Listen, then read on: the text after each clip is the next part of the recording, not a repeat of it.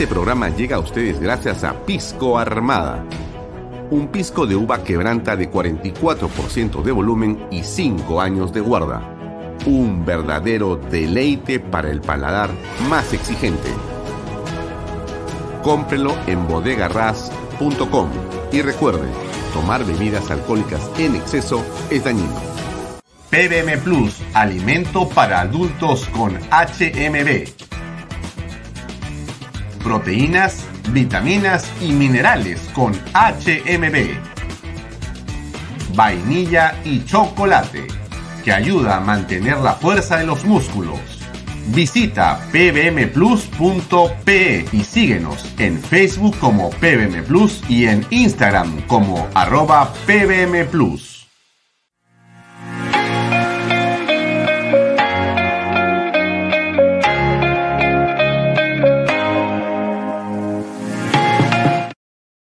Bienvenido a la familia Sarcleti. Contamos con más de 20 años construyendo momentos especiales en más de 21 establecimientos ubicados en Lima y provincias.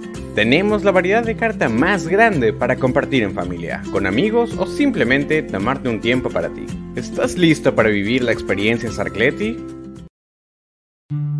¿Qué ofrecemos para desarrollar tu industria?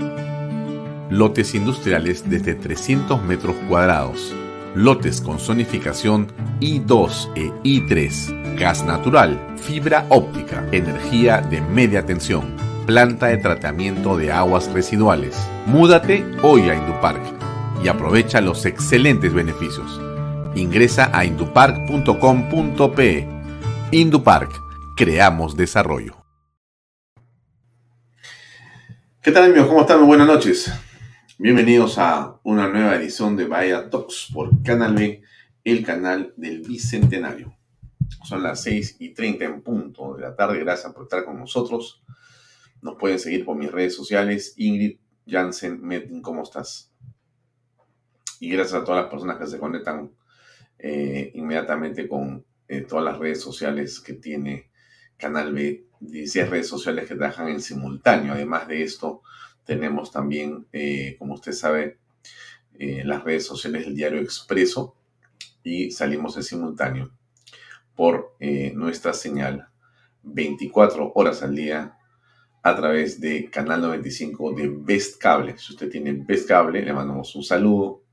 Escríbanos por las redes sociales. Puede ver también por su aplicativo o puede vernos en la web canal.p. Nos puede ver mientras ve televisor, nos puede comentar cosas y acá podemos eh, seguirlo para poder compartir lo que estamos comentando. Varias cosas. Eh, el día de hoy eh, vamos a conversar con el alcalde de San Isidro, el alcalde electo, el señor Diego Uceda. Diego ha sido candidato por Renovación Popular y se lanzó esta eh, aventura electoral, porque siempre es una aventura, es un desafío, es un esfuerzo enorme el de trabajar en función de una candidatura, sea que uno trabaje para una candidatura o sea que uno impulse su propia candidatura. En este caso, Diego Sea eh, ha logrado coronar con éxito una campaña municipal, eh, nada fácil, pero finalmente consiguió los votos necesarios y hoy día el colorín, el colorín Uceda, como dice Juan Carlos Sutor, es alcalde nada más y nada menos que de La Molina, tremendo distrito, por supuesto, al que yo le tengo un cariño muy, pero muy especial, porque yo he crecido una muy buena parte de mi vida en La Molina, junto a mi madre, a mi padre a mis hermanas, en uno de los eh, distritos que es más acogedor, más cálido, más hermoso que hay en el Perú. No quita, por cierto, para nada lo que tiene de hermoso y cálido y bello en los demás distritos. Cada uno tiene su encanto, pero en este particularmente yo he tenido muchos momentos de felicidad junto a mi familia. Y entonces el alcalde ahora es Diego Uceda. Diego Uceda que va a estar con nosotros a las 7 y 20 de la noche. Lo llamé, lo llamé ahora, hablé con él por WhatsApp y quedamos en conversar sobre, bueno, qué va a pasar con el distrito en los siguientes cuatro años bajo su mandato. Un tema sin duda eh, desafiante porque como siempre, además ustedes saben, no hay dinero, no hay rentas, es exiguo el presupuesto municipal, son enormes los desafíos, son enormes las carencias que tiene la gente en la Molina también, en las zonas altas del distrito hay carencias de agua potable, igual que en todo Lima. La, la Molina no se escapa a esto que parece ser una constante en la falta de líquido elemento y de servicios. Y la inseguridad, por cierto, a pesar del esfuerzo eh, del actual alcalde, eh, igual hay aún una brecha gigantesca de cosas por hacer. Así conversamos con él a las 7 y 20, unos minutos más. Ahora bien, también les eh, hago acordar que el día de hoy está Juliana Calambroyo a las 8 de la noche con familias vulnerables. Juliana, por si acaso, es regidora de la Municipalidad de Lima también, ha sido elegida, efectivamente. Iba a conversar con Mar Monier a las 8 eh, de la noche en familias vulnerables. Eh, comenzaba con esta nota un poco triste, o quizá muy triste, pero que es una nota que también merece que eh, le demos una, mirada, una reflexión. Eh, el Ministerio Público señala que los restos hallados en el río Colca son de la turista belga Natacha de Kronbruch. ¿Qué cosa? O Kronbruch. Eh, Kron o Kronbrock, depende cómo se pronuncie. No, no, no tengo este, la pronunciación exacta, pero lo que leo es lo que podría ser. El Ministerio eh, Público ha confirmado que los restos óseos que se encontraron en el cauce del río Colca hace dos semanas pertenecen a la turista de nacionalidad belga Natacha de Kronbrugge o Kronbrugge, que había desaparecido en el mes de enero de este año. El Instituto de Medicina Legal y Ciencia Forense de Ayacucho fue la instancia responsable de realizar el examen de ADN correspondiente a los padres de la víctima, Eric de Kronbrugge y Sabine Berheltz, para confirmar su identidad. El pasado 19 de septiembre fue encontrado el cuerpo en estado de descomposición en la provincia de Quipeña de Cayoma, lo que fue informado a los padres de Natacha, quienes habían llegado en el mes de abril junto a su hijo para colaborar con la búsqueda. La joven belga se graduó en Derecho en la Universidad Católica de Lovaina y trabajaba en una compañía de seguros en su país. Días antes de comunicarse con sus padres por última vez, había subido en sus redes sociales una foto suya sonriendo en la ciudadela de Machu Picchu. Finalmente se ha confirmado que ella, lamentablemente, ese, ese, esos restos son de esta, de esta señorita que inexplicablemente falleció. ¿no? Sí, me imagino que se van a seguir las investigaciones para saber qué cosa fue lo que realmente ocurrió en este caso. Eh, algo más que ha pasado hace un par de minutos. El Congreso, eh, a ver, el Pleno del Congreso le ha negado por segunda vez el permiso correspondiente al presidente Pedro Castillo para que salga del Perú. Esta vez se va a Europa del 12 al 18 de octubre. Aprovecho con el viaje que iba a emprender el presidente, pero no hay viaje. El pedido contó con 54 votos a favor y 56 en contra y 6 abstenciones. Mientras que la solicitud de reconsideración posterior presentada por Alex Paredes del bloque magisterial fue también rechazada con una votación similar de 56 a favor y 58 en contra y una abstención. O sea, no hubo reconsideración. Por lo tanto, la votación inicial afirme básicamente fue 56 en contra de ese viaje y 54 a favor del viaje. De esta manera, el jefe de Estado peruano no podrá dirigirse a los países de Italia ni Bélgica, como tampoco podrá reunirse con el Papa Francisco en la Santa Sede de la Ciudad del Vaticano, ni con el cardenal Pietro Parolin. En su gira por el viejo continente, Castillo también tenía previsto ser orador principal en el Foro Mundial de la Alimentación 2022, que es auspiciado por la FAO, Organización de las Naciones Unidas para la Alimentación y la Agricultura. Otra instancia, caviar hasta las orejas. Pero bueno, en fin, en ese Periplo Caviar, al, al presidente le bajaron la llanta y le dijeron, ya no vas a viajar. Era obvio que esto se podía producir, todos esperamos una cosa parecida. El presidente en realidad, lejos de prestigiar, el presidente lejos de entusiasmar, lejos de brillar en el extranjero, más bien hace todo lo contrario. No existe un viaje sin que en realidad los peruanos no vivamos de papelón en papelón.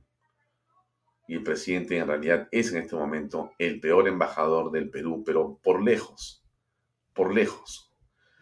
Dice cosas que son absolutamente contraproducentes para cualquier tipo de imagen presidencial en cualquier país del mundo.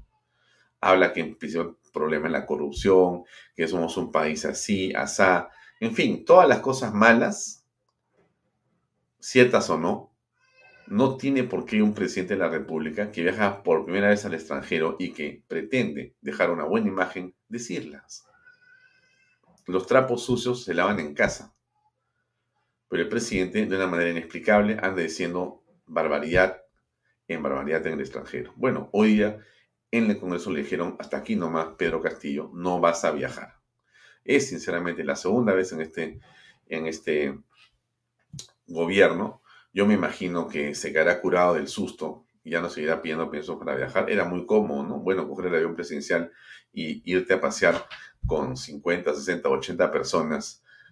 La Dolce Vita, ¿no? Fantástico, ¿no? Te vas aquí, te vas allá, para, baja, subes.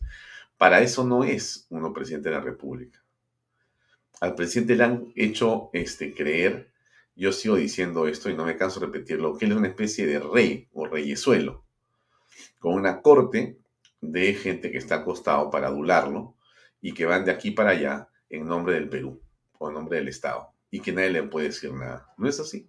Ahora le han dicho los congresistas que no va a ninguna parte y nos parece por lo menos a nosotros, para comenzar, absolutamente pertinente esa negativa. El día de hoy, eh, en la presencia de esta conferencia multitudinaria que pagamos todos los peruanos eh, de la OEA, ¿no es cierto? Eh, estuvo presente esta marcha multitudinaria por la vida y por la familia. Una marcha eh, fantástico, fantástica, porque es organizada por una serie de grupos y colectivos ciudadanos, privados, sociales, de familias, de todas partes del Perú, y han marchado y se han parado, por cierto, delante de la OEA para decirles a todos los que están invitados ahí, burócratas eh, progresistas, en el Perú, nosotros tenemos una muy buena parte de la población que ama la vida y la familia y que está dispuesta a defender esos principios, esos valores y esa institucionalidad. Eso de la defensa no implica insultos, no implica violencia, no implica quemar automóviles, pegarle a la policía, romper propiedad pública o privada, faltar al respeto a las leyes o a las normas. ¿Por qué le digo esto? Porque se llevado a cabo una eh, importante marcha. Déjenme mostrarles el video. Deben haber sido, yo calculo que entre 50 y 100 mil personas. No es una exageración, no las imágenes. Cuente, cuente, cuente, cuente. Cuadras de cuadras de cuadras de cuadras de cuadras, de cuadras, de cuadras. Cuadras, de cuadras, de cuadras de gente.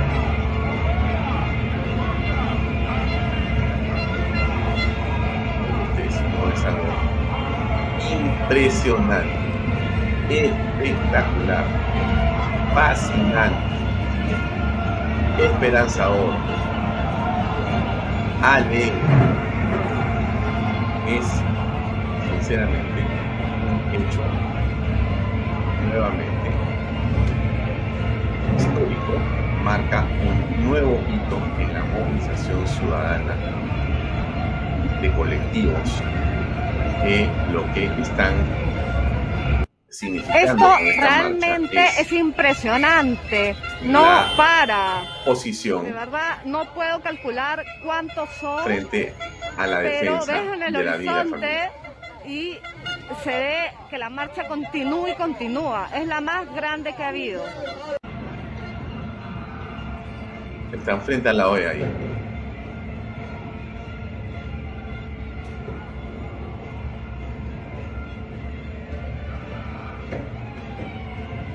Así es, el Perú repudia. Pero bueno, ellos son progresistas, pueden estar ahí, pero tienen que tener respeto, ¿no? Eso es lo más importante, porque si uno no sale a expresar su punto de vista, pasan por encima tuyo. Esa es la verdad.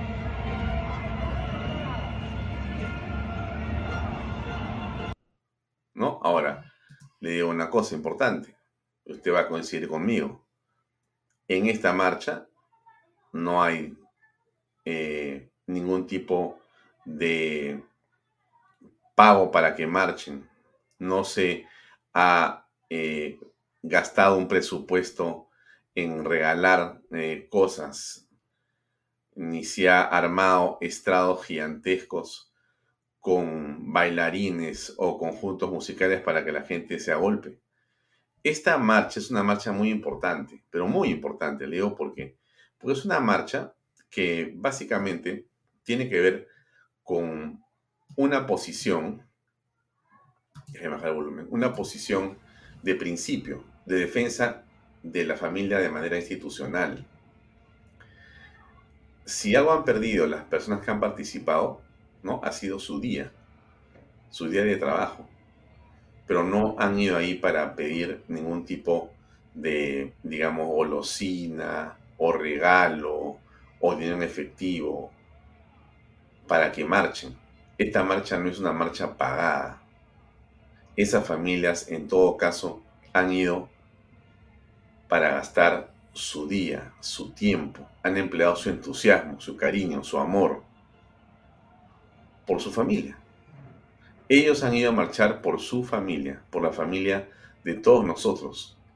Esas personas, si a usted le parece importante defender la vida y le parece importante defender la familia, estas personas han ido básicamente a defender esos principios hoy en las calles de Lima, por decenas de miles de personas, de manera absolutamente eh, no partidarizada.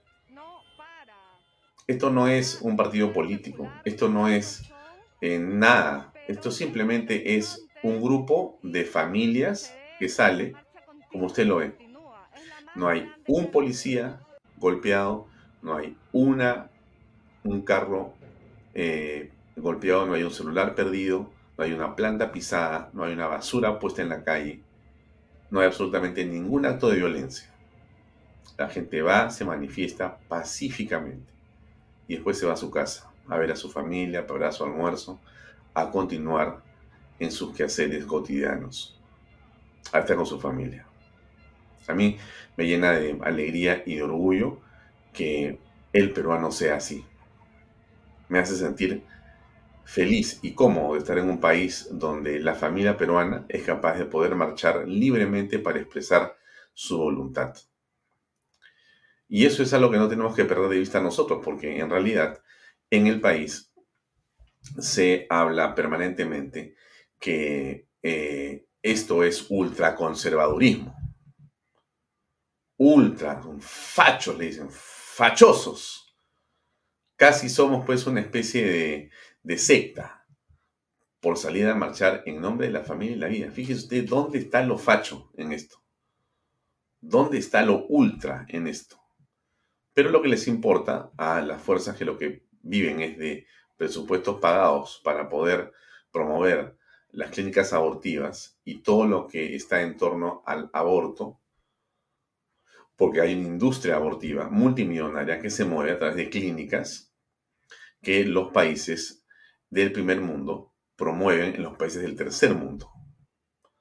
O sea, yo te presto 200 millones de dólares para el, Ministerio de Educación, con una condición, que la mitad son para políticas de género, para que tú promuevas el uso de preservativos, que a los niños les enseñen sexo desde que tienen 5 años y, y le hagas talleres, con todas las aberraciones que yo creo no deberían tener a esa edad los niños como principal factor de educación sexual.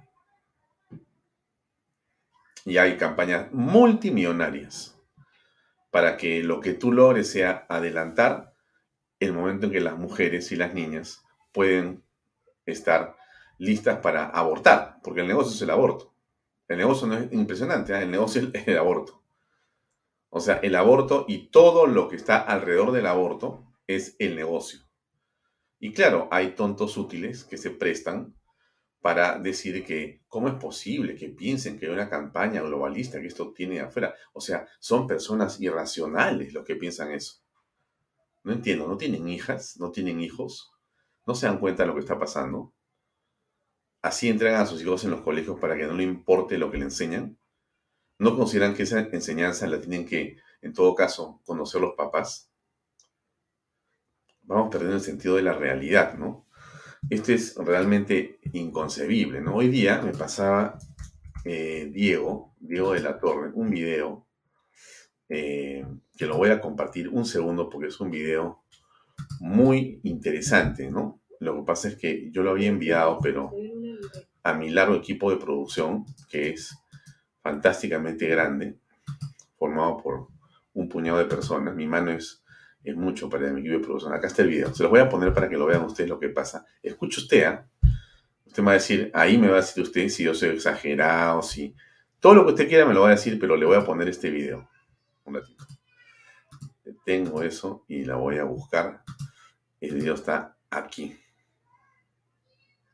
Aquí, ¿no es cierto? A ver. Se supone que ahí lo podemos ver. Ya. Voy a ponerle audio. Escuche usted, por favor, porque este video a mí me dejado impresionado. A ver, eh, acá le pongo play.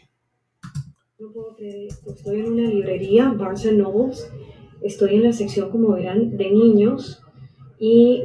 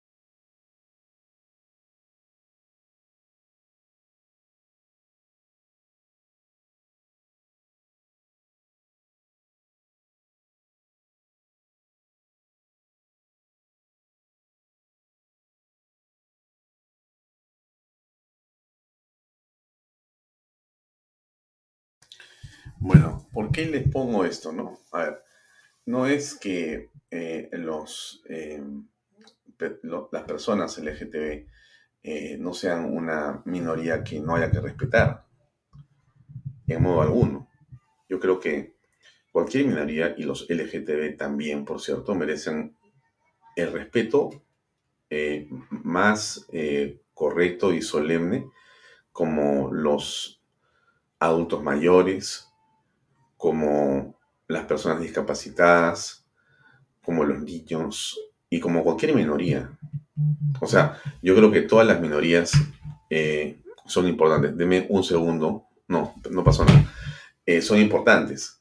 Pero lo que no puede pasar, lo que no puede pasar es que una minoría se sienta con derecho a imponerte todas sus reglas, su conducta, sus deseos, su legislación y su forma de vida o su expresión a los demás. O sea, yo te impongo mi minoría a ti que eres mayoría. Y no me importa. Y si tú te opones, entonces yo a ti te juzgo, te critico, te etiqueto.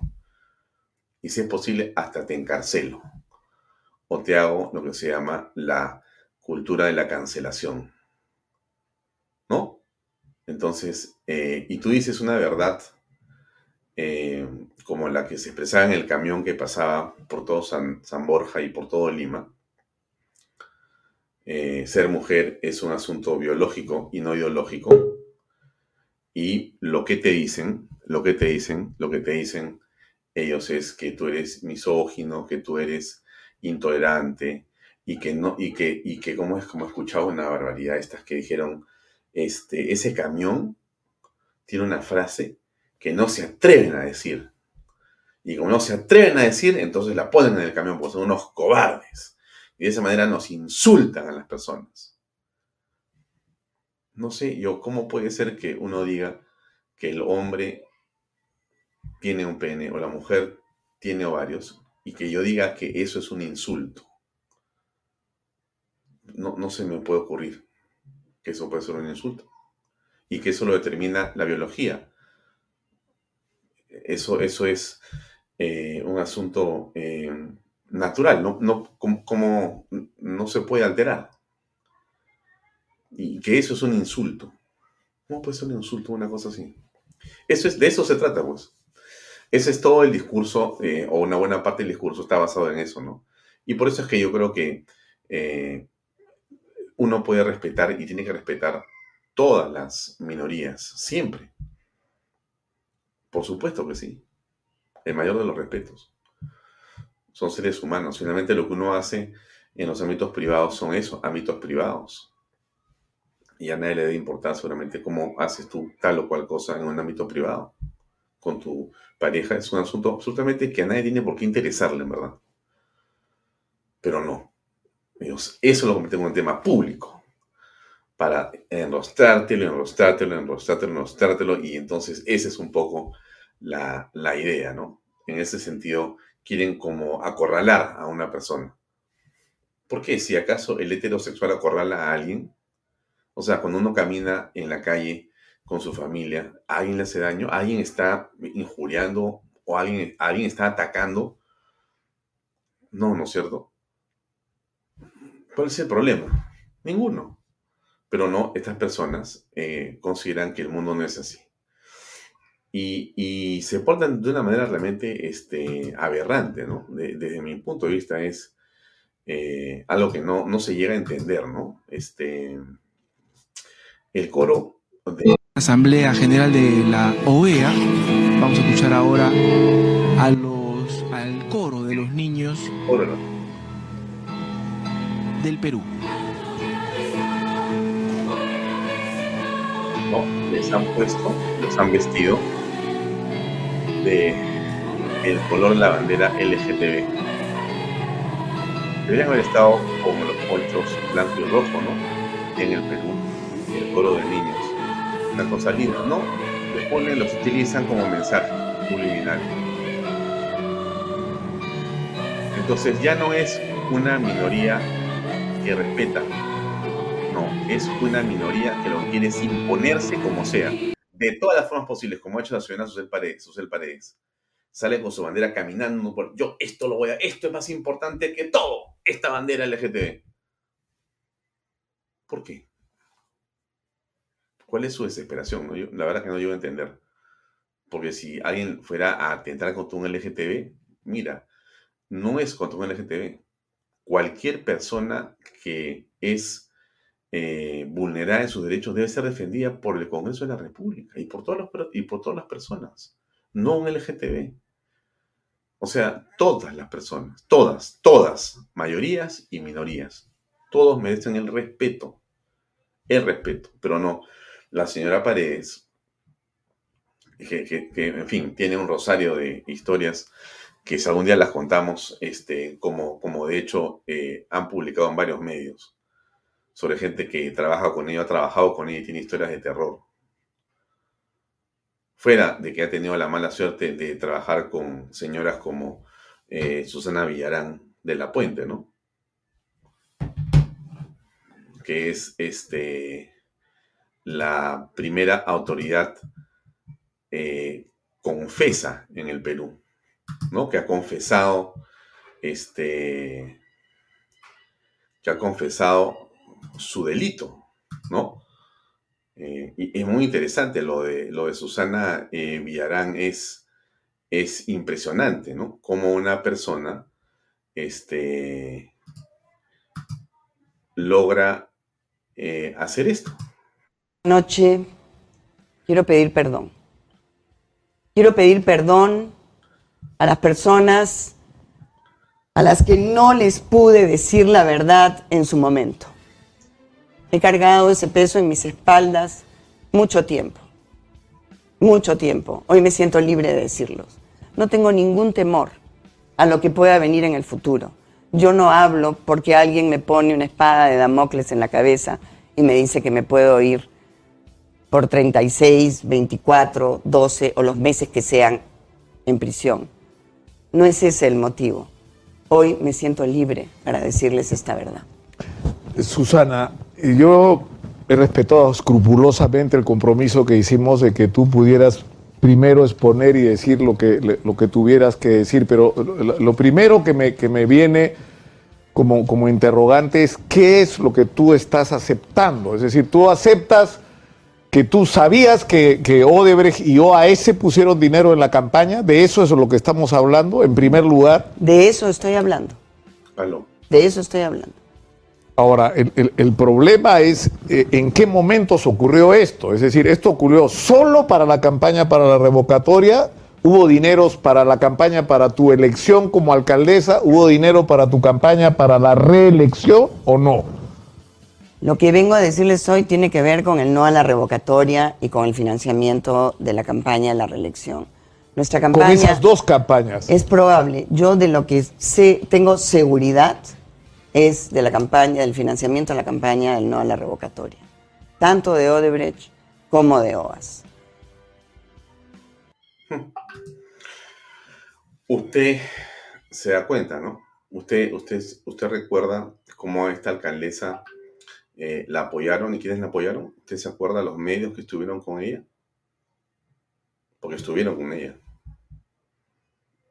¿Usted se acuerda todos los operadores que tenía al lado? ¿Se acuerdan los nombres de esas damas que estaban ahí, esos caballeros? Algunos bien, digamos, este, circunspectos, abogados, que no tienen ninguna, ningún empacho, el más mínimo empacho en reconocer absolutamente nada. O sea, eh, en realidad, la señora Villarán de la Puente confesó, ¿no? Confesó. No hay mejor prueba que la confesión. No hay mejor prueba que la confesión. ¿Alguno de estos reciclados dijo algo? ¿Qué era la señora Virán de la Puente? No, no le cuento toda la historia porque el programa podría alargarse demasiado. Pero ella era mostrada como la cabeza de la moral. Ella era el ejemplo de la moral. El que la cuestionaba era un inmoral y corrupto. Si tú escribías un artículo era porque te habían pagado a ti. Si tú decías, está haciendo mal las obras, eso va a acabar mal, esto es sospechoso. Una campaña millonaria, no. A ti te pagan, tú eres corrupto. ¿Y qué fue lo que pasó? Y yo me pregunto, ¿dónde estaba la congresista Susel Paredes en ese momento? ¿Dónde estaba? ¿Para quién trabajaba? Con todo respeto ¿ah? por la señora Susel Paredes, porque yo no estoy aquí eh, ni injuriando y no estoy insultando. Estoy hablando de una persona que además era funcionaria pública, como lo es ahora, ¿no es cierto? Y que por esa razón nos debe las explicaciones a nosotros los que pagamos su sueldo. Absolutamente. Puede decir lo que sea, pero yo como ciudadano, exactamente como usted, sin nada más que ser un ciudadano, puedo preguntarle y puedo criticarla. Con todo respeto. Eso es. Sí, por cierto, había un montón de personas. Yo leo ahora este Ah, sí, claro, muy bien. Rosario Cazorla, extraordinario. Pero Keiko es la culpable. Ah, sí, sí, sí, sí, sí. Porque es lo que dice ella, ¿no? Me enfrentaba a una mafia, dice. Me enfrentaba a una mafia. Y para salvar a la mafia tuve que recibir 20 millones de dólares o no sé cuánto y, vender los, peajes. Porque me enfrentaba a una mafia. ¿Ustedes imaginan eso? O sea, ese es, bueno, en fin, esa es parte de la historia del Perú, ¿no? Que no tenemos que olvidar. Porque esto es lo que quieren que se olvide. Ese testimonio que yo le he puesto a ustedes, ese testimonio de la señora Villarán, esto es una... Quiero pedir perdón. De las piezas... Quiero pedir perdón. Más importantes de la historia de la corrupción en el Perú, de la izquierda peruana. A las personas... Es el sumum de la corrupción. El sumum of the summums. Lo máximo de lo máximo es esta pieza que está ahí en las redes y nunca se va a perder. Y la recordaremos por siempre. Para que nunca se olviden los caviares y los rojos, ¿no es cierto? Que de santos, ¿no? Y de, y de, y de morales y de éticos, en realidad, tienen bien poco, ¿no? Y hemos después sabido... A las que no les pude decir... Que la municipalidad fue en realidad un botín. la verdad en su momento. Obviamente, obviamente, obviamente, al señor López Aliaga, todas estas personas que estaban con la señora Villarán, en este momento, comenzando por Susel Paredes, qué curioso, le dicen, yo no te doy ningún consejo, te voy a fiscalizar. Fíjense si no, o sea, esto ya es increíble, ¿eh? es impresionante. O sea, estas personas que han estado sentados ahí, de todas las formas posibles como funcionarios públicos. Los regidores que estuvieron ahí presentes, que fueron vacados, se salvó la Villarán con una campaña hipermillonaria. No, ahora ellos van a, ir contra López Alega para vacarlo. Porque el plan es al año que se cumple la, el, el, ¿cómo se llama? El, mandato de López Aliaga, tenemos que levantar las firmas y vacar a López Aliaga y destruir a López Aliaga, hacer todo lo posible para hacer López chicharrón a Porqui. Chicharrón a Porqui. ¿Por qué? Por, por varias razones. La venganza, porque están dolidos. Por esta, esta imagen es la que... Este peso en mis espaldas. Esta imagen, tú se la pones a un caviar y te menta la madre. Tú le pones esta imagen a un caviar y sale corriendo a un exfuncionario y se esconde bajo la, bajo la mesa. Mucho tiempo. Mucho tiempo. Hoy me siento libre de decirlos. Muy bien, ¿no es cierto? Ya, ahora, esta gente, toda esta gente reciclada, ahora quiere irse contra el alcalde aún no declarado por el Nacional de Elecciones, contra señora Aliaga, contra Porqui. ¿No? Tienen un ánimo de venganza. Pero hay una razón adicional, que es muy importante. Porque López Alea es la derecha conservadora. Le molesta quien le moleste lo que digo, inclusive le molesta a López Alea, lo siento porque yo digo lo que pienso, tú sabes. Él dice, no, no me digas derecha porque yo te digo derecha, yo, yo te digo derecha, lo siento, yo te digo derecha. Derecha conservadora. Y López Aliaga tiene un pensamiento, un sentimiento, una acción política social cristiana. Eso hace que la derecha sea una derecha popular, una derecha solidaria. Algo que el caviaraje y la izquierda aborrecen, pero aborrecen. Pero tiene una condición de empresarial que es muy importante. Es un gestor. O sea, no es un hombre que habla, sino que habla pero que hace. Entonces, todo el cabenaje a la izquierda está en este momento, se los digo con toda franqueza, absolutamente aterrados por el triunfo de López Aliaga, pero sí están consternados. Y todos están en este momento cargando sus fusiles, es una metáfora esto, poniendo en la mesa las armas para ver cómo se lo bajan a López Aliaga. Todos los medios caviares que han recibido de Vizcarra, que han recibido de Sagasti, que han recibido las prebendas mermeladas están dispuestos a ver cómo hacen para tirarse a López Aliaga. ¿Por qué? Es la pregunta. ¿Solo por venganza? No. Les explico por qué. Porque López Aliaga es la derecha popular y solidaria, pero además con gestión. Gestión. Y López Aliaga sabe que si algo tiene que hacer es ser eficiente, eficiente, o sea, súper eficiente y súper anticorrupción. Cero, cero anticorrupción. Y como lo va a lograr, porque estoy seguro que él sabe que esto que tiene hoy es un encargo de Dios, es lo que yo pienso, que piensa eso. Entonces él tiene que matar, es una metáfora otra vez, tiene que matar en esa perspectiva. O sea, tiene que matar siendo súper eficiente y cero corrupción.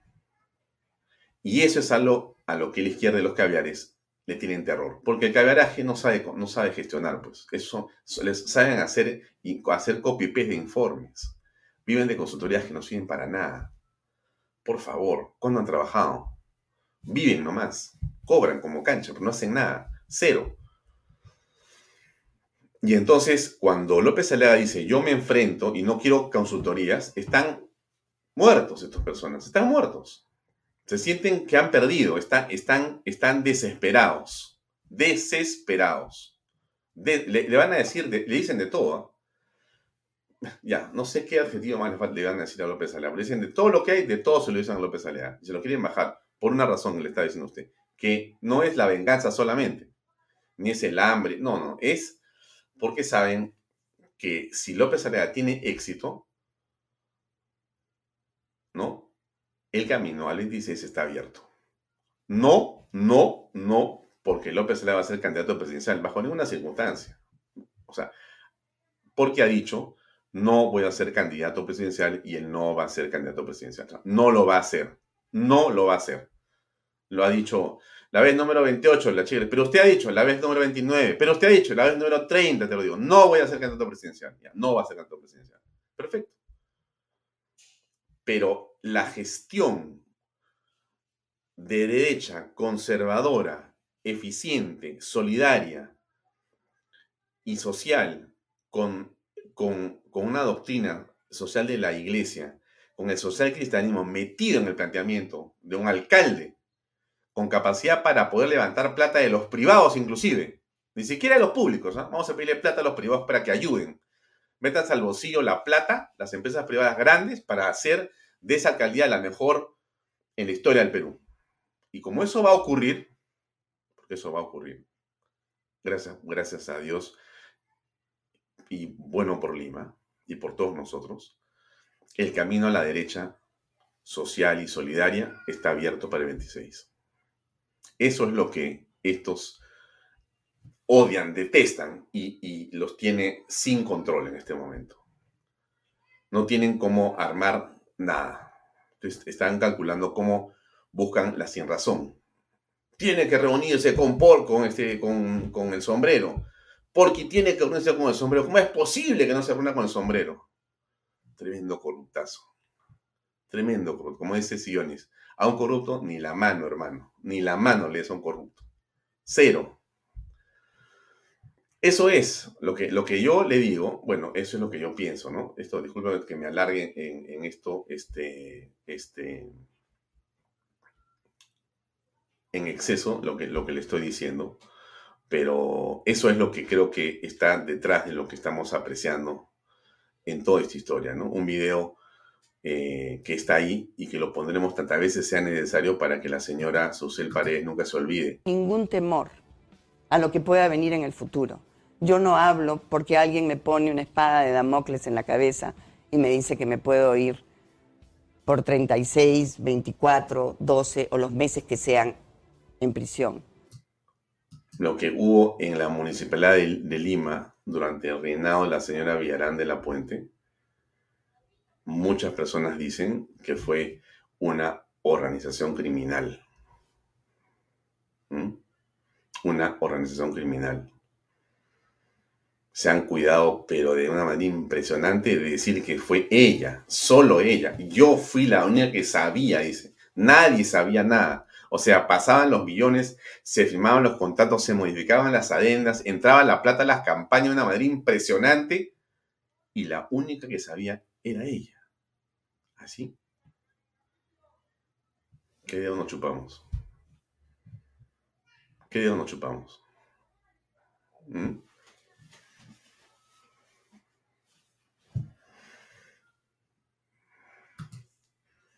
De acuerdo en todo, Alfonso, menos con lo del apoyo de la empresa privada, muy pocas se están fajando contra Castillo. Es verdad. Eh, no, es verdad. Es verdad.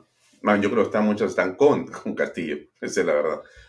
Pero, pero vale el, el esfuerzo, ¿no es cierto? O sea, vale el esfuerzo y seguramente habrá quien lo pueda construir o construir esta figura. Y si no, porque tiene recursos en su cabeza, en su conocimiento para poder armar una línea de financiamiento en el extranjero. Pero porque tiene que, o sea, hacer una municipalidad no buena. No, tiene que hacer una municipalidad espectacular, espectacular, para que la progresía diga mediocre. ¿No? Porque van a decir entre mediocre y mala. ¿No es cierto? Así hagamos lo que hagamos los peruanos. Porque los progresistas lo que buscan básicamente es encaramarse para ellos, como se dice, mamar de la teta del Estado. Sin hacer nada, por cierto, pues tú me dijeras, oye, pero estos tipos son muy buenos, socialmente son de primera. No son buenos, son pésimos. Son, no saben gestionar, solamente saben hacer, eh, solamente saben hacer consultorías, repartirse la plata. Y, estoy de acuerdo con eh, mi amigo, el empresario José Luis Sila Martinot. Disculpa que descubra tu, pensamiento, pero me has puesto tu comentario, José Luis, y déjame decirlo. No todos estamos, dice él, con Castillo. Por supuesto que, claro que sí, José Luis. Tú eres uno de mis manos de repente son demasiado, demasiados dedos tengo en la mano. Pero uno es tuyo, José Luis. Uno de estos dedos es tuyo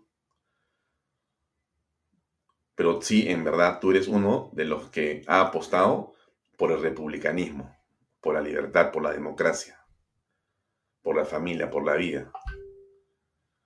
Y eso lo digo yo en este momento, pero las personas que están alrededor reconocen perfectamente tu calidad y tu hombría, ¿no? Porque es el bien macho para hacer cosas así en un país como este, en una circunstancia como esta. Pero es lo que le ha tocado José Luis Silva Martínez y lo que algunos empresarios han decidido no hacer. Porque hay unos que han decidido simplemente ponerse de perfil. Otros, poquísimos, mi mano es muy mucha para esos. Han jugado un papel espectacular en este esfuerzo enorme por hacer que las cosas más o menos caminen.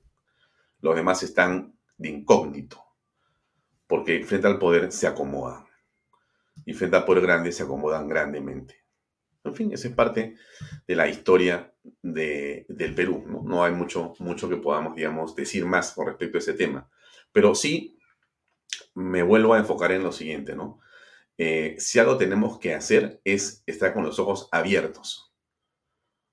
Si algo tenemos que hacer, la gente que votó por eh, Porky, la gente que no votó por Porky, que son cualquier cantidad de personas, cualquier cantidad de personas que no votó por Porky. Ahí está el cuadro que ustedes conocen. Este es un cuadro que hoy, de alguna manera, elaboró este Vox Populi. Nosotros lo hemos rediseñado, es la misma información que Vox Populi hizo, viene de la fuente OMPE, pero la elaboración inicial está hecha por Vox Populi. Le doy el crédito a Lucho Benavente, por cierto. Acá dice elaborado por Canal B. En realidad es diseñado por Canal B, pero la elaboración de esto en esta comparación la hace Vox Populi, de Lucho Benavente. Lo digo porque eso es la verdad. Yo, yo lo, hemos rediseñado nosotros porque nos parece que esto es mejor diseño, pero nada más. Pero las cifras son las mismas. ¿Y qué es esto de importante? Miren quiénes tienen el mayor ausentismo y el menor ausentismo. ¿Quiénes tienen la menor cantidad de ingresos y dinero y quiénes tienen la menor, cantidad? ¿Cómo es posible que Cieneguilla, Bien Salvador, Lurín, Pachacamac, distritos realmente con condiciones económicas pobres, pobres. Usted conoce Pachacamac, no me va a dejar engañar, pues usted conoce Luis, no me va a dejar decir que no es así. Pero mire este San Isidro cómo no han votado, no han votado. O sea, estos han participado mucho más. Mucho menos ausentismo en estos lugares. Mucho más ausentismo cuanto más dinero tienen. No es posible. No nos quejemos, estimados amigos, no nos quejemos. Cuando tengamos un problema con un comunista en Palacio, no nos quejemos. Coge tu plata, vete a Miami o vete a Barcelona y quédate ahí. Porque realmente, lo digo con franqueza, no necesitamos a esa gente que, que no vota. A la gente que no vota, no la necesitamos. A la gente que decide irse, no la necesitamos. pero es que no puede decir eso, Alfonso. Hay gente que tiene familia. Yo entiendo. Entiendo perfectamente. ¿Cómo no? Yo también tengo familia. Yo también tengo hijos. Yo también pongo universidad, hipotecas, tengo esposa. Igual que todos los peruanos. Yo no soy un marciano. Pero ¿cómo se, cómo se lucha? Pues ah, yo me pregunto, pues, ¿hasta qué, no sé, este, ustedes tienen también papá y mamá, ¿no es cierto? Ya. ¿Qué ejemplo han recibido? Correr. No sé, pregunto. ¿Qué ejemplo ustedes han recibido de su casa? ¿Correr? O sea, cuando hay un problema, se va, se corre, uno se va o uno enfrenta el problema. Uno asume responsabilidades. No hay otra cosa. La vida es la suma de las responsabilidades que tú asumes como hombrecito. Hombrecito es una metáfora también, ¿no es cierto? O sea, una persona asume, asume. Toda la, toda la vida es asumir responsabilidades. Toda la vida es así. No es quitar cuerpo, es ponerle cuerpo. No sé, alguien me me, me cuenta otra cosa, pues yo he aprendido eso. Entonces, ¿por qué le digo esto? Porque eso es lo que tenemos que hacer, pues. Cuando, cuando los progresistas y los callares ven a gente decidida, se asustan. Se asustan. Entonces yo le pregunto a usted, que mire este programa, ¿no debe usted tener una posición decidida? Decidida para defender la libertad, la democracia, la inversión privada, el libre mercado, la familia, la vida, las minorías, para que no digan, ok, no, vamos con las minorías. Claro que sí. Claro que sí. El camino en realidad es ese. Me parece que está muy cerca de estar conectado con nosotros el alcalde de La Molina. Me parece que está a un paso de distancia o a un clic de distancia. No, estamos en el Congreso o con el Congreso de la República. A ver, un segundo porque Alfonso Jr., que ya terminó sus exámenes eh, parciales, se ha ido al Congreso. Eh, aló, Alfonso, ¿estás ahí?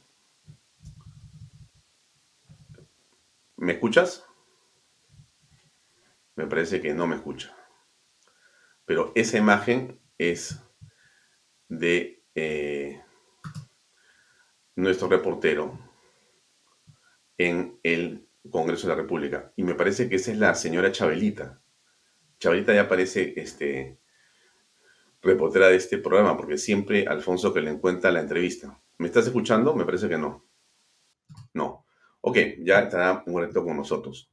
Pero bueno, le decía esto para, para eh, tener eh, claro dónde nos encontramos, ¿no es cierto? ¿Dónde estamos dentro de esta lucha? ¿Y, por qué le, digo esto? Algo más que quería comentarle que está acá, súper importante, mire, antes que se vaya a escapar este, este tema. Aquí, aquí, está, déjame eh, ponerlo. Esto es, miren, miren, miren, miren, miren acá está.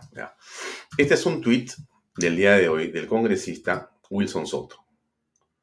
¿Ya? Pero mire, mire usted el hombre que le han negado este, el viaje, que es este Castillo, ¿no? Ya no se va a Europa, se queda. Pero miren, Wilson Soto, de Acción Popular, escribe este tweet que me parece muy interesante. Vamos a comentarlo un segundo. ¿Qué dice? El gobierno de Pedro Castillo tiene 78 leyes pendientes de reglamentación, 64 con plazo vencido. Usted ve el cuadro ahí, ¿no es cierto? Sí, lo está viendo. Perfecto. Este cuadro acá, ah, esto es Castillo, 21, 22. Ahí está. Esto es Castillo, ese es el total. Esto es Castillo. O sea, es Castillo. Si hay un incapaz, es Castillo. La ley está, él no tiene reglamento, la ley no funciona. Él se queja del Congreso, perdóname. El problema es Castillo. Otra vez. No tenemos audio con lo que está pasando en este, el Congreso. Pero me, explico lo que le, quiero, lo que le estoy diciendo, ¿no es cierto? Me, llega a entender usted. ¿Dónde está este el alcalde San Isidro?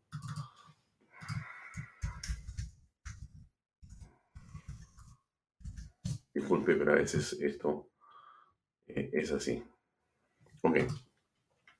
Le, estaba contando esto que me parece de una, digamos, eh, evidencia clarísima, ¿no?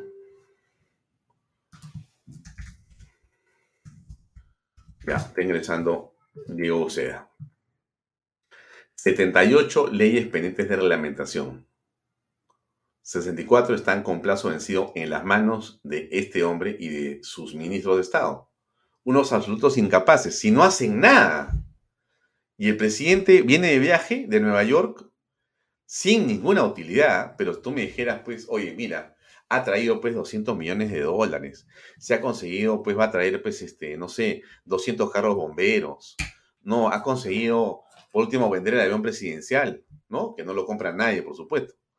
No, se fue a pasear a Nueva York, se fue a pasear a Nueva York y ahora se quiere ir a pasear a Europa con la plata de todos los peruanos, él y sus amigos en el avión presidencial. Es una vergüenza. El Congreso ha tenido la excelente idea de decirle hasta acá no más. Hasta acá no más. Estupendo, ¿ah? de mi punto de vista. Este hombre no puede salir. ¿Por qué? Porque cada vez que sale solamente nos avergüenza, nos avergüenza. O sea, si hay un enemigo público de los peruanos, es Pedro Castillo. No puedes mandar al enemigo público al extranjero a que te represente.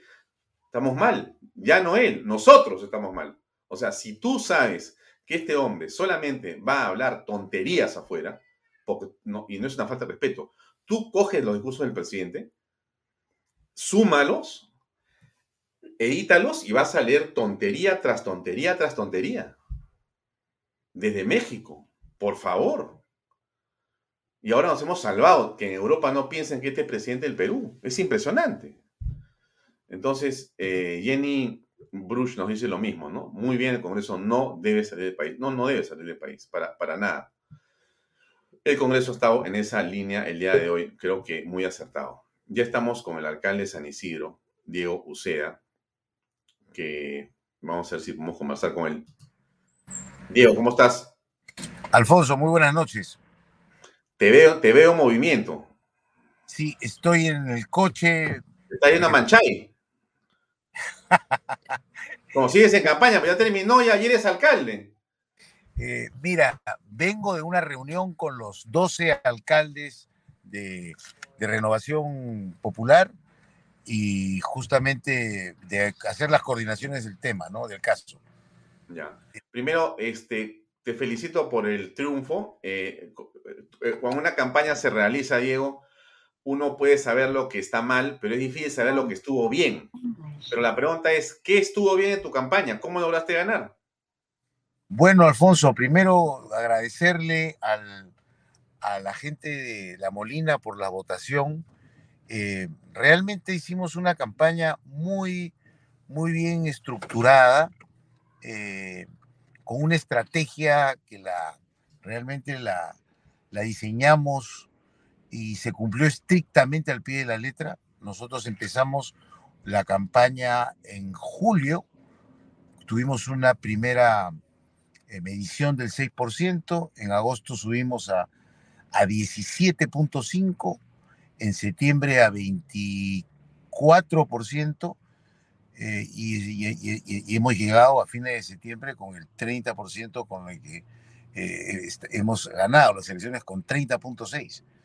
Eh, la verdad es que contra unos adversarios que tenían camiones, matones y millones. desigual, la nuestra lo bueno es que los planteamientos que ofrecimos al, elector, al elector, al, pueblo de La Molina eran eh, planteamientos absolutamente creíbles, con, un equipo de gente magnífico, absolutamente comprometido con, con, nosotros. Eh, ya hemos conversado sobre cuáles eran las propuestas, enfocarlas en el, en, el, en el tema de seguridad, en el tema de salud, adulto mayor, jóvenes, eh, y, un fair play no hemos jugado sucio, no hemos insultado y, y la verdad es que muy satisfecho y sobre todo muy contento con el, el apoyo de la gente, ya lo veíamos en las últimas dos semanas, te, te, te comento, fíjate, eh, una semana antes de las elecciones me paré en la Ferrero para filmar un, un mensaje y, y, no lo pudimos filmar porque los, los carros que pasaban tocaban el claxon, saludaban, entonces ya se había mm, hecho una, una movida a favor de, de la campaña de Uceda y, y, la verdad es que estamos muy, muy, muy felices, Alfonso, realmente, y muy satisfechos. Bien, esta reunión con los 12 alcaldes a la que refieres, eh, ¿qué eh, importancia tiene a estas alturas? ¿Cómo ves la situación eh, a, a, a, algunas, algunas horas de haber terminado la votación y estar todavía en los conteos? Mira, eh, felizmente eh, los 12, los 12 eh, alcaldes electos de, renovación ya, excepto el caso de Jessica Vargas en Barranco, que ha ganado por 200 y pico de votos, en el resto de, distritos eh, las distancias son bastante amplias. Yo le llevo casi 10 puntos a, a Zurek. Eh, Carlos Canales de Miraflores ha ganado por 14 puntos. Eh, Nancy Bizurraga también ha ganado lejos de San Isidro. Eh, ninguno es por menos de 6, 8 puntos. Entonces, lo que hemos hecho es un trabajo de coordinación porque eh, tenemos que tener un discurso parecido. Eh, los, los 12 somos personas que nos conocemos hace varios años, somos un equipo de gente amiga, además, bajo el liderazgo de, eh, y, el frate, y el fraterno cariño que tenemos con Rafael. Entonces, este, nos une la identificación con el líder, ¿no? Y hay que igualar algunos temas, ¿no? Por ejemplo, eh, Rafael ha, declarado públicamente que no quiere conversar con el profesor Castillo. Entonces, nosotros hemos estado conversando ese tema, pero eso no quiere decir que nuestros gerentes eh, o nuestra gente, nuestros equipos eh, de transmisión no, más, no vayan a conversar más adelante con gentes del sector educación, salud, qué sé yo. Pero eh, te, creo que, no creo, tengo la certeza de que Renovación Popular es un partido nuevo, pero disciplinado y con gente que, que, que está absolutamente entregada e, e identificada con Rafael López Alea somos un partido este, social cristiano, un partido que respeta a la, a la tradición, a la familia, a, a los valores, y, y, yo creo que así vamos a estar gobernando los, los 12 distritos que nos toca y la ciudad de Lima, ¿no? que evidentemente es tan importante. La pregunta es, eh, no se va a reunir con el presidente ni con los ministros de Estado. Hay otros alcaldes que han dicho que sí, ya han ido a ver al presidente inclusive. Entiendo no de renovación, que... ¿eh? no de renovación, de otros partidos me refiero. Sí, entiendo que Francis Allison se ha reunido con, con, con, el presidente y ya le dieron unos caramelitos, un camión, unos regalitos. Este, bueno, son de otro partido, nosotros tenemos una posición, nos alineamos al, a, lo, a, lo, dicho por Rafael López Alea y este, eh, allá ellos. Nosotros tenemos una posición de acuerdo al líder del partido que es Rafael, inamovible. Ya, bien. Ahora, eh, producía la elección la relación con el Fujimorismo. ¿Cuál es? Yo insistía e insisto que el gran sacrificado fue el Fujimorismo. O sea, ellos decidieron apoyar y retirar su candidato de Lima, lo hizo Combina, se fue a San Isidro. Finalmente esos votos que podían haber sido competencia con ustedes se fueron en una buena parte para Rafael López Zelaya y también seguramente para ti. ¿Cómo ves eso? Mira, yo te puedo hablar eh, de manera eh, de mi persona. Sí, claro. Yo, yo te puedo comentar y, y, y, lo digo con mucho orgullo y con, mucha, con mucho orgullo y con, con mucho cariño. Eh, mi equipo de personeros ha estado dirigido, eh, manejado e integrado por en un 80% gente de Fuerza Popular.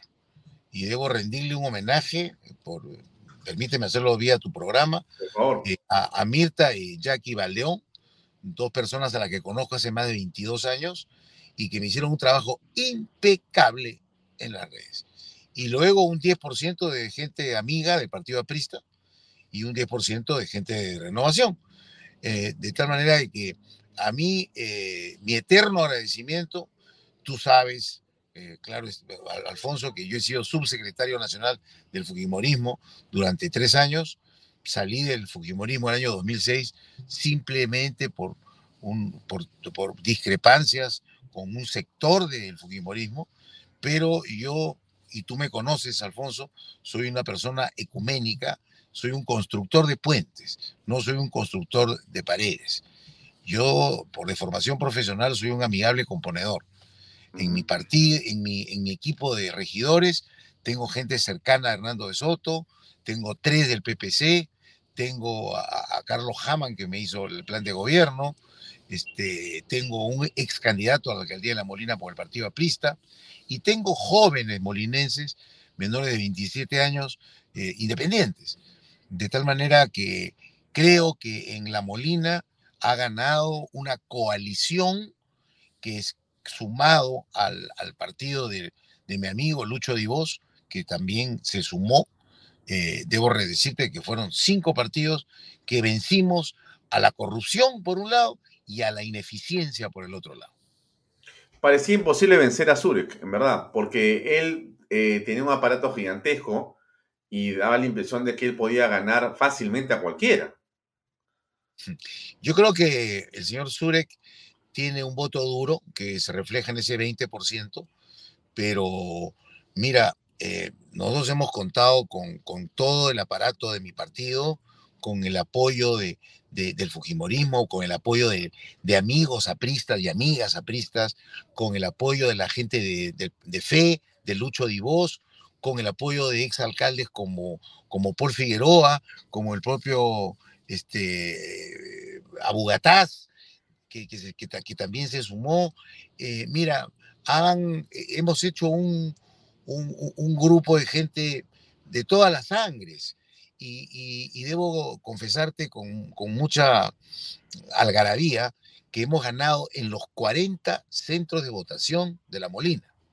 Hemos ganado en Musa, hemos ganado en Viña Alta, hemos ganado en Pinos, hemos ganado en Matazango, hemos barrido en el Colegio Newton. Este, yo creo que es un golpe duro para los adversarios que han perdido y que se sentían fijos y, haciendo una campaña muy modesta, una campaña en la que yo inclusive tuve ciertas divergencias con amigos míos o con regidores que me decían, Diego, arranquemos en mayo pon paneles, el Día de la Madre hay que eh, celebrarlo a, todo pulmón. En junio me siguieron insistiendo y yo les dije, e, inclusive en julio, en julio la gente está pensando en, la clasificación de Perú al Mundial de Qatar y luego van a estar pensando en, las fiestas patrias. Estas son elecciones atípicas, son muy frías. Hay que enfocarnos a meterle punche desde agosto. Dicho, dicho esto, así fue y como tú eres testigo, porque tú, tú eres un, hombre que, está al tanto de, la política y la realidad nacional y, eres molinense, eh, empezó a calar, me empezó a calar el mensaje y esto hemos caminado 18 horas diarias. Yo te confieso, querido Alfonso, que he bajado 10 kilos, dos tallas de pantalones, pero estoy con el ánimo, eh, el ánimo al tope. Entonces, Sí, te, veo bastante más delgado. Está bueno, te voy a acompañar a caminar un rato. Pero bueno, ahora cuéntame, cuéntame una cosa. Han salido cinco mujeres elegidas en las alcaldías de renovación. Eh, ¿Cómo ves eso? Mira, eh, acabo de estar con las cinco. Eh, Jessica Vargas de Barranco es una, es una ex alcaldesa con experiencia, una, una, persona que conoce el distrito. ella se ha, ha ganado ajustadamente pero Cintia Loaiza, que es abogada, es coordinadora en Surquillo, ha, sido una magnífica candidata.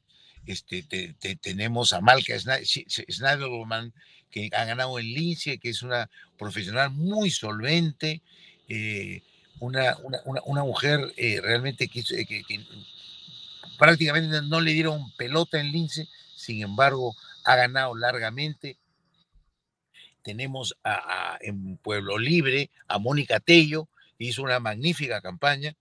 Este, a estas seis chicas le dicen Los Ángeles de Rafael. Así que me gustaría ver eh, aquellos eh, feministas que se expresan con desdén de, Rafael López Alea, ¿por qué no, lo, por qué no las ONG feministas lo, lo, felicitan, ¿no? Al candidato Rafael López Alea, al que critican tanto, ¿por qué no lo felicitan por haber tenido el 50 o 60% de, de las candidatas mujeres que ha ganado? Así que bueno, eh, uno, va, para ellos el triunfo, ¿no? Ya. Eh, una, una pregunta más, no quiero quitarte mucho tiempo, sé que estás ocupado, Diego, pero eh, tú conociste a Lucho Castañeda Locio. Sí. Lucho ha sido uno de los alcaldes con una de las obras más, en realidad, gigantescas en la historia de Lima, inclusive superando con creces a otro gran alcalde que fue Luis Bedoya Reyes. Lucho Castañeda, en el principio, eh, digamos, ha cobijado, creo que a ti y también a Rafael López Aliaga. Bueno, ¿qué piensas tú a estas alturas, que eres alcalde de La Molina, Rafael, alcalde de Lima, con respecto a lo que Lucho podría estar, digamos, diciendo de ustedes? Mira, eh, Lucho Castañeda eh, fue un hombre con mucha emoción social. Eh, lo dice el nombre de su partido, Solidaridad Nacional. yo trabajé a su lado y la verdad es que me siento honrado. He visto su, su trabajo, he trabajado con él. A veces se le ocurría levantarme a las cuatro y media de la mañana para ver obras. Era incansable. yo creo que Rafael eh, hace muy bien en rendirle un homenaje y, hablar siempre la obra de Lucho. Lucho Castañeda vivirá siempre en el corazón de todos nosotros y yo te, yo, yo te puedo garantizar, Alfonso, que este, Renovación en parte es un poco la continuación de la obra que Lucho Castañeda hizo. Pese a que quizás Lucho Castañeda no fue eh, evidentemente el rey de la simpatía, pero yo quiero decirte algo que nunca lo he dicho y aprovecho estar contigo, que eres un amigo mío personal, pero eh, en, memoria a Lucho Castañeda. Lucho Castañeda es un hombre que convivía con el dolor. Tenía fuertes dolores por una enfermedad que, que él tuvo y cuando te duele la muela simplemente, tú no puedes estar con cara de simpático ni feliz. Lucho Castañeda, pese a convivir con el dolor, era un hombre que trabajaba 20 horas diarias. Mm. Y, eso hay que reconocerlo. Las escaleras solidarias, los hospitales de la solidaridad, los parques zonales, eh, la gran obra de Castañeda va a quedar en la memoria y, mi recuerdo y, mi, y yo le rindo un homenaje desde tu programa. Y gracias por acordarte de, de mm. Castañeda, querido Alfonso. Bueno, eh, Diego, no te quito más tiempo, estás en camino, estás en movimiento, estás en tu vehículo. Eh, te mando un abrazo en todo caso y habrá tiempo seguramente de poder conversar nuevamente aquí en Vaya Talks. Muchas gracias por darnos esta exclusiva a nosotros. Muy amable. Las gracias, las gracias a ti, Alfonso. Este, para mí es un honor que estar en tu programa en esta, la primera semana como alcalde electo y, siempre a la orden. Un abrazo inmenso. Gracias. buenas noches, buenas noches. Amigos, era Diego Uceda, el alcalde electo del distrito de La Molina. Cometió un error, Manchay no está en La Molina, Manchay está colindando con La Molina. Eh, en fin, a veces uno se confunde. Lo que pasa es que pasas por La Molina, todas a la derecha y entras a Manchay. Y a veces uno puede pensar que Manchay está en La Molina, pero no es así. Gracias por la corrección quien me la hizo. Eh, pero en todo caso, lo que importa aquí es eh, el testimonio de eh, Diego Uceda, una campaña difícil también en La Molina. Él se enfrentó a el señor Zurek, un hombre que fue alcalde, creo que en dos oportunidades, en dos periodos en La Molina, y que, eh, según los sondeos que vimos hasta hacía quizá un mes o mes y medio atrás, antes de las elecciones, Zurek parecía estar adelante por varios cuerpos, ¿no? O sea, por, por bastante. Eh, sin duda, eh, las campañas hacen la diferencia. Usted dirá, ¿qué tiene que ver eso? No, tiene mucho que ver, pues, ¿no? porque quienes estamos metidos en el mundo del análisis político y las campañas políticas, eh, yo tuve la oportunidad de estudiar un poco el tema desde hace algunos años. Eh, y además, después estudié una maestría sobre el tema marketing político y hemos estudiado en la maestría pues todos los modelos de campaña política que existen. Y las campañas hacen la diferencia. Esto que le digo me dirá, pero eso es obvio. A veces no parece obvio, pero la historia de la política es la historia de las campañas. Las campañas hacen a los alcaldes, las campañas hacen a los congresistas, hacen a los presidentes, hacen a los gobernadores. O sea, no es que, no, tú eres conocido, ya, ya, ya, ya seiste elegido. No, no, tú no eres conocido, tú no vas a ser elegido. No es así. No es así. Las campañas, depende cómo se planteen, tienen un éxito rotundo o un fracaso estrepitoso. Eso es en realidad eh, el tema central en todo esto de la política y las campañas electorales. Es, es bastante, bastante eh, complejo. Sigamos con el programa. Pompe asegura que es muy complicado que se revierta el triunfo de López Aliaga. En fin, miren, no sé qué decir. Acá hay un extracto de una conversación de una funcionaria de OMPE hoy día en RPP. Escuche usted el día de la elección, porque hay pasos posteriores que hay que realizar, ¿no? Por ejemplo, como usted bien lo mencionaba, ¿no? Hay actas que son contabilizadas, procesadas. Muchas de estas actas han sido observadas en las oficinas descentralizadas de procesos electorales porque hay inconsistencias en estas actas que impiden que ingresen al cómputo. Entonces tienen que ser remitidas posteriormente a los jurados electorales especiales que van a emitir una decisión. Incluso estas decisiones pueden ser apeladas ante el Jurado Nacional de Elecciones. Y finalmente esa, esa decisión contiene ciertos votos que van a ser ingresados nuevamente al cómputo correspondiente de la OMPE. Incluso hasta ese momento no podríamos proclamar hasta que no se resuelvan las nulidades. Es todo un tema. Yo ayer le decía a usted que esto que está pasando con eh, los amigos de OMPE es, para mí por lo menos, difícil de entender. Porque deberían a estas alturas darnos respuestas. Es la ciudad de Lima, es la ciudad de Lima, no estamos hablando del Perú entero, es la ciudad de Lima. La ciudad de Lima está hiper comunicada y conectada hipercomunicada y conectada. Pero no logran tener los resultados y no sabemos cuándo lo irán a tener. Y eso que yo le digo es, digamos, como dice Ingrid Jansen Medlin, más bien es sospechoso. Sí, pues yo también creo que eso es recontra sospechoso.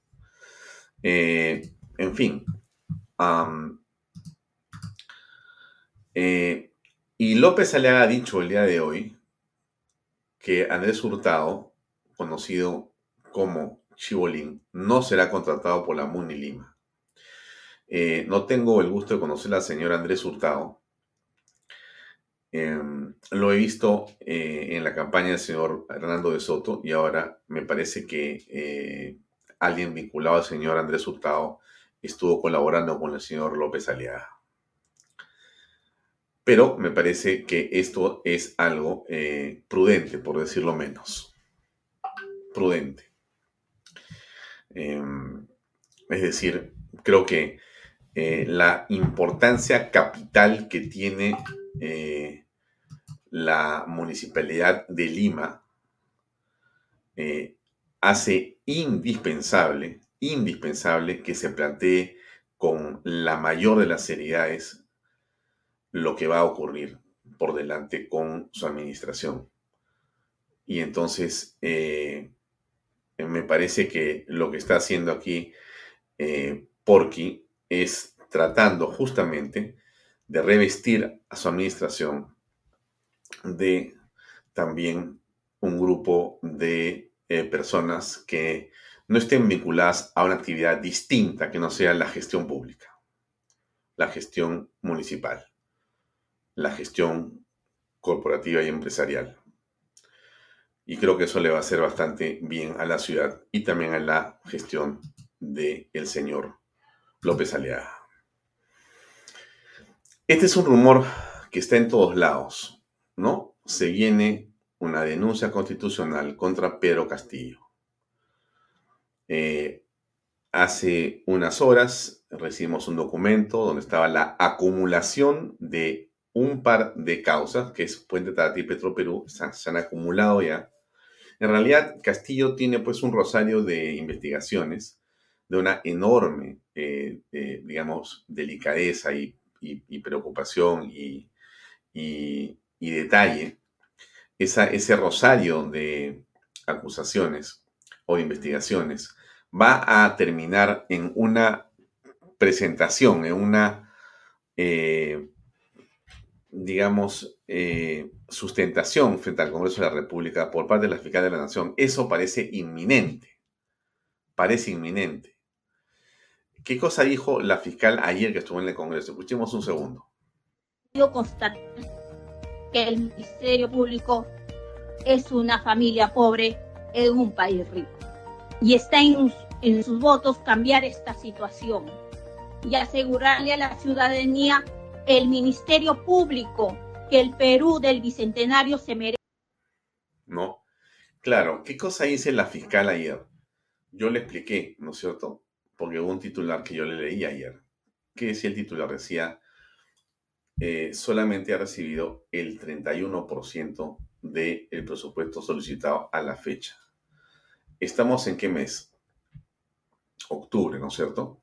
Muy bien ella ha recibido la tercera parte del año. O sea, de los 12 meses de gastos que tiene la municipalidad, de los 12 meses, de, perdón, la Fiscalía de la Nación, de los 12 meses, ella ha recibido solamente 4. Estamos en el mes 10, ¿no? Ya, ella ha recibido de 4. Lo demás no hay. La 31% del presupuesto es lo único que tiene, el 70% prácticamente no se lo han dado. Entonces, como dice ella, somos una familia pobre en un país rico. Rico porque el presidente se va de viaje a Nueva York con toda su familia, se va ahora a Europa, o se quiso ir a Europa en el avión presidencial con toda la familia, tiene el helipuerto en su casa, en la casa de sus papás, viaja en, en helicóptero como bueno, ¿no es cierto? come carne y lomo, ya quisiera un rey comer así, ha subido por lo menos unos 6 kilos el presidente. Ustedes lo han visto. Ustedes miren, usted compare a Castillo, que era así cuando comenzó, y ahora es más o menos como así. Y no era pandemia. Claro, si todo el día está pues de fiesta en fiesta el presidente. Eso, eso, eso es algo que eh, también es importante de, visualizar, de reflexionar. Em, me llegó un video de alguien lo compartió y se lo voy a poner a usted a ver, a ver qué le parece, ¿no? País, como lo dijo bien el señor fiscal, en el año 90, casi en colapso, agobiado por la hiperinflación el aislamiento financiero internacional y el terrorismo generalizado. No solamente era el grupo de Sendero Luminoso y del LRTA, existía Rodrigo Franco y también otro grupo clandestino que según se especula, el Escorpio y otros, el batallón patriota, etcétera, etcétera. Frente a esta situación, señor presidente, con el país desangrándose. 50% del territorio controlado por esas huestes terroristas. 560 comisarías replegadas. Y las Fuerzas Armadas sin armas. Enfrentándose ahí los problemas del Ecuador y Chile. Y al mismo tiempo con este gravísimo problema del terrorismo como se dice ahora en los spots televisivos, el Perú avanza. El Perú avanza, señor presidente, porque hubo reformas dentro de un contexto de respeto a los derechos humanos y rescatando, rescatando a los peruanos. Yo encontré el país a 13 millones de peruanos, a quienes conocía perfectamente en la sierra, discriminado durante Acusado Fujimori, Señor por favor. presidente, solamente 30 segundos. Perdón, perdón. 10 millones de Acusado peruanos Fujimori. Aquí mando yo. Aquí mando yo. en los pueblos jóvenes. Y la oportunidad de exponer brevemente lo que va a ser mi defensa, que naturalmente será en base a pruebas y no en base a indicios, sospechas y presunciones. Se trata efectivamente de un hecho histórico, como lo dijo el representante del Ministerio Público, porque a raíz de mi gobierno se rescata los derechos humanos de 25 millones de peruanos, sin excepción alguna. Si se cometieron algunos hechos execrables, los condeno, pero no fueron orden de quien habla. Yo por eso, señor presidente, rechazo los cargos totalmente. Soy inocente y no acepto, no acepto esta acusación fiscal. Mm. Qué contraste, ¿no? Susana, yo he respetado escrutando, es decir, tú aceptas, Oria, hubo dineros para la campaña para tu elección como alcaldesa, hubo dinero para tu campaña para la reelección o no? Lo que vengo a decirles hoy tiene que ver con el no a la revocatoria y con el financiamiento de la campaña de la reelección. Nuestra Con campaña esas dos campañas. es probable. Yo de lo que sé, tengo seguridad es de la campaña, del financiamiento de la campaña del no a la revocatoria. ¿Dónde está la señora Villarán? En su casa de playa. ¿Dónde está Alberto Fujimori? Preso. Algo no está bien en el país. Algo no está bien en el país. De eso hablaremos después, en otro momento. El programa va terminando. Yo le agradezco mucho a todos ustedes por su tiempo el día de hoy. Hemos tenido un enlace fallido con el Congreso, pero lo recuperaremos en los próximos días. Y gracias al alcalde de La Molina, el señor Uceda, por haber tenido eh, la cortesía de conectarse estando en una reunión, él ha salido a conversar con nosotros desde un vehículo y hemos podido escuchar algunos minutos cuál es su pensamiento sobre lo que ocurrió en esa campaña. En general vamos avanzando en todo sentido y creo que, como lo dije ayer y lo reitero el día de hoy, eh, tenga usted ánimo, sea usted positivo, sonríale a todos en el país, porque vamos avanzando con enorme dificultad, pero se van haciendo los checklists de lo que había que hacer. El Banco Central de Reserva en manos de Julio Velarde. El Tribunal Constitucional con tribunos reelegidos que están defendiendo los principios y valores de la sociedad peruana.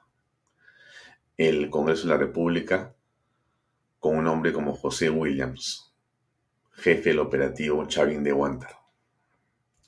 La fiscal de la Nación, la señora Pilar Benavides, Patricia Benavides, defendiendo los fueros de las investigaciones fiscales en contra de la corrupción de este gobierno y de los demás.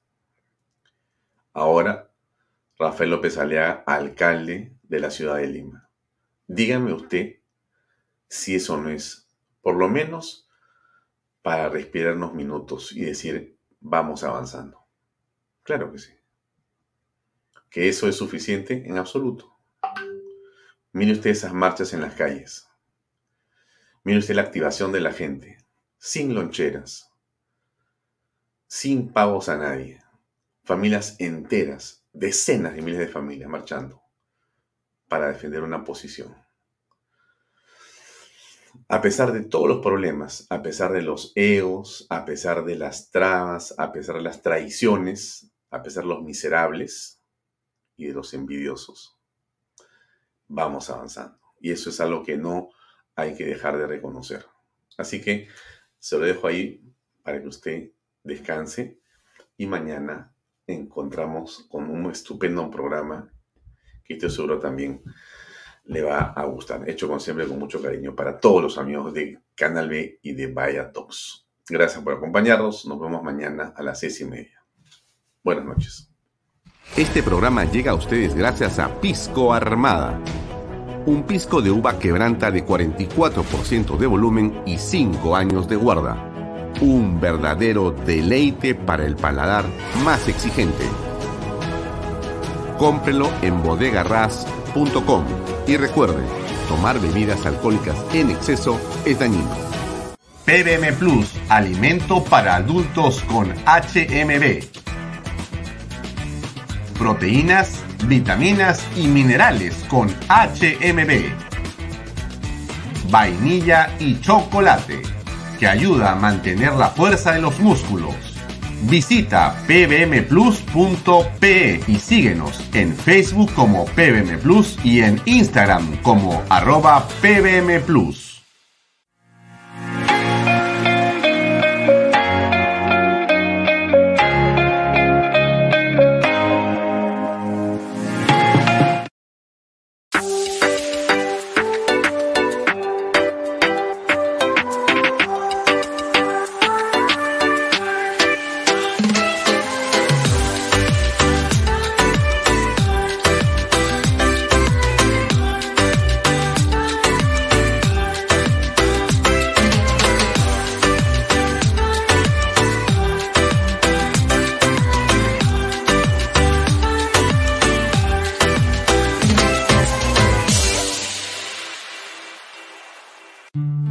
¿Qué ofrecemos para desarrollar tu industria? Lotes industriales desde 300 metros cuadrados. Lotes con zonificación I2 e I3. Gas natural, fibra óptica, energía de media tensión, planta de tratamiento de aguas residuales. Múdate hoy a Indupark y aprovecha los excelentes beneficios. Ingresa a indupark.com.pe. Indupark, creamos desarrollo.